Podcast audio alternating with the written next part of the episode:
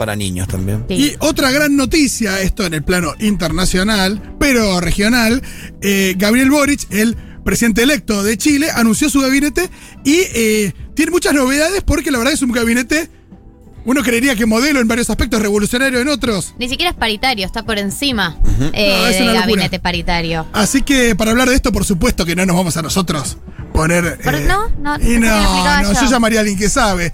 Y por suerte llamamos a nuestro querido amigo y compañero Juan Elman. ¿Qué tal, Juan? ¿Cómo estás? ¿Cómo estás, Fito? ¿Cómo están, chiques? ¿Todo bien? Hola. Bien, bien. Eh, contentos y eh, sorprendidos también. No sorprendidos, qué sé yo, pero es una. Es la verdad que una noticia que llama la atención, ¿no? Un gabinete con esta conformación y te queríamos preguntar un poquito cómo la veías, si nos podías contar un poco.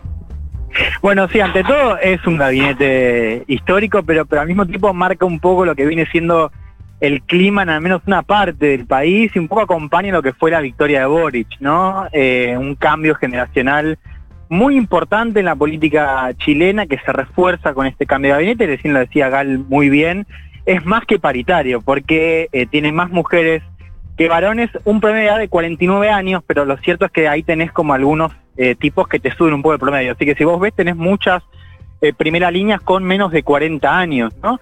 Eh, y que marca un poco, decía, este, este cambio generacional, ¿no? Que, que vemos en Chile. Claro, y hay muchos nombres que llaman la atención. Desde eh, la ministra de. bueno, no, perdón, la persona que va a estar a cargo de las Fuerzas Armadas, eh, también el ministro de Educación. Sí, realmente, a ver, eh, vamos a repasar un poco, ¿no? El caso de Maya Fernández, que es el caso de la ministra de Defensa, es eh, uno de los nombres altos. Maya Fernández es nieta de Salvador Allende, o sea, es Maya Fernández Allende, eh, en un, un ministerio, bueno, que en Chile, por supuesto, en todos lados, pero sobre todo en Chile tiene una significación importante. Yo creo que ahí también hay un antecedente, que es el caso de Michelle Bachelet, que fue ministra de Defensa, Bachelet que eh, es hija de un militar em, que, murió en el marco de- del golpe, que fue torturado, eh, y que ya había sido eh, ministra ahí en, en 1990, pero es efectivamente otro caso importante. Tenemos el caso de un profesor, un profesor gay, además hay, dos eh, personas de la, comunidad dentro del gabinete, y también está el caso de Isquia Siches, ¿no? la ministra de Interior, es la primera vez que Chile va a tener una ministra de Interior mujer, es el, diría que el, puesto más importante junto al ministro de Hacienda. Ahora, y es médica, ¿no? Es médica, sí, efectivamente fue presidenta del Colegio de Médicos. Sí, acá leo que es médica internista en la unidad de infectología del Hospital San, Ju- San José de Dios, expresidenta del Colegio Médico.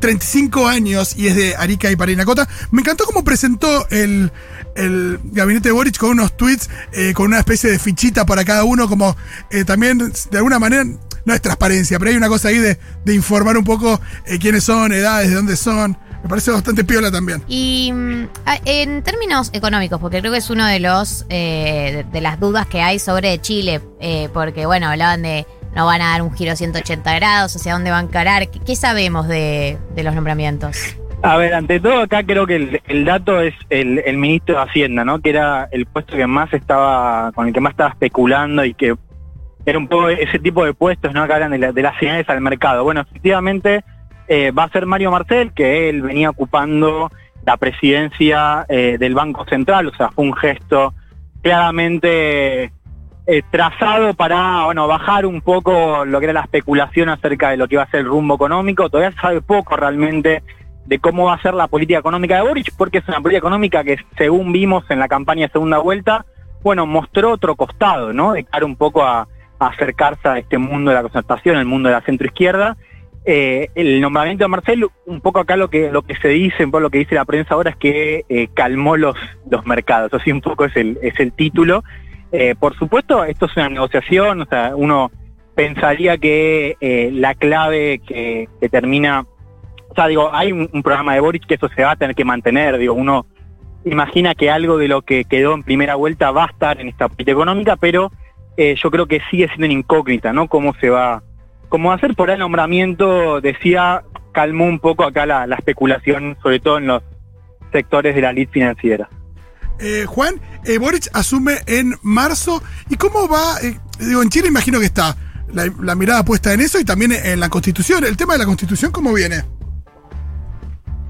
¿Cómo? No, no escuché. No, el tema de la constitución en Chile. eh, digo, está la asamblea, ¿cómo, cómo sigue?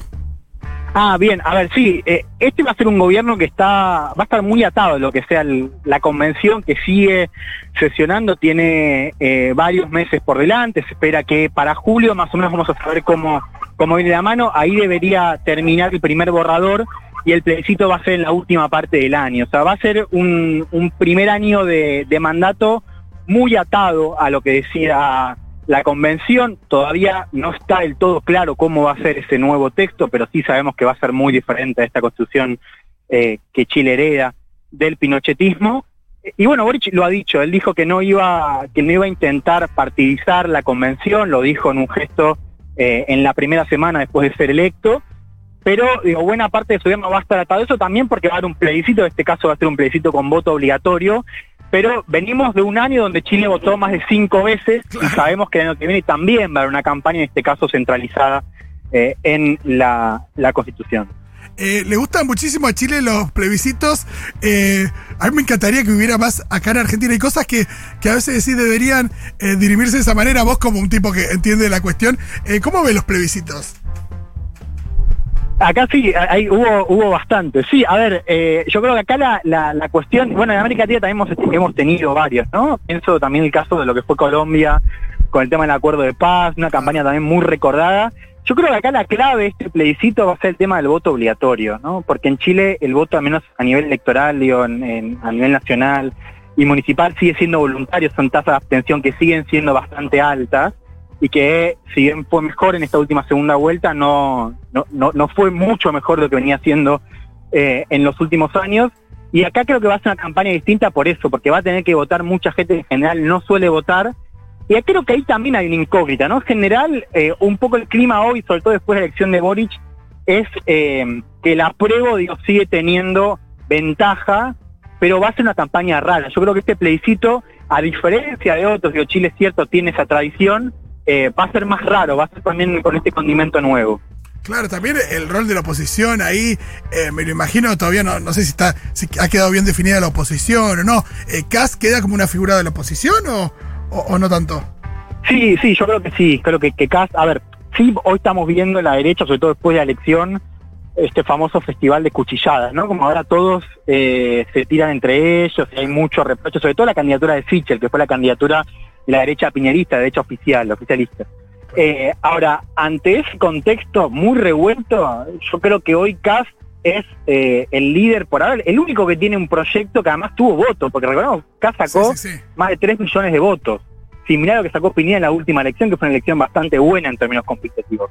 Entonces yo creo que ahí lo que vamos a ver es una, eh, en, en la campaña de del plebiscito que seguramente la derecha se va eh, a abanderar en el rechazo, sobre todo la derecha de Kass, creo que ahí vamos a ver un contexto donde Kass va a intentar revaliar un poco el título y ahí va a ser interesante ver bueno, cómo van a, posicionarse líderes quizás un poquito más moderados de la derecha, que vieron con malos ojos cómo fue el alineamiento con Kass en la segunda vuelta y que aspiran a un liderazgo distinto, ¿no? El que ahora tiene Kass en ese bloque.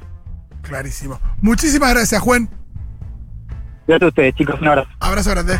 Ese era Juan Elman contándonos, nada, como tipo que eh, la tiré, Muy clara. por supuesto, acerca de este nuevo gabinete de Boric que, como nos contaba, ¿no? 14 mujeres, eh, digo, mucho más de- que la mitad, y eh, también, eh, digo, personas de la comunidad. No, es increíble. Ah, y, y, eh, gente muy joven, lo cual también Total. no es una pregunta como, viste que siempre está el debate si necesita gente. Sí, que cuadros técnicos, o cuadro esto, cuadro lo otro. Bueno, va a ser un lindo desafío también. Veníamos hablando de representatividad, ¿no? Sí, eh, y se habla mucho de, de Boric eh, en ese tema, ¿no? De, bueno, esto de pate que salía a demostrar, porque si no, se, digo, Ay, qué presión, es qué presión muchísima la presión. Eh, Se las trae, Bori. Bueno, eh, Ojalá que, sí, ojalá que sí, ojalá que pueda ser eh, una referencia para toda América Latina lo que va a hacer No, Chile. Sería imagínate, increíble. imagínate una tener- referencia porque. Aparte lo simbólico que es Chile para eh, que fue siempre históricamente Latinoamérica para los. No, y, y a diferencia de otras referencias progresistas, sería la primera de una referencia bien joven. Claro. Me parece que ahí hay una clave que eh, sería genial que le fuera bien y que se despejara también ese espíritu en otros lugares, como, como digo, se ha despejado en Chile también. eh, digo, la, no sé, el movimiento feminista acá, evidentemente también se espeja en otros lugares, así que Bueno, y- y una no subestimemos, ¿no? Y una coincidencia con Ofelia, que también es un emergente del conflicto estudiantil, ¿no? Ah, es verdad, bueno, hay una foto muy linda eh, que hoy compartió justo Matías Castañeda, que están Boric con Camila Vallejo Claro. eh, y Camila Vallejos y mm, el otro secretario general, ya te digo, el otro que es, es amigo de él. Sí, eh, siempre me Eh, olvido el nombre.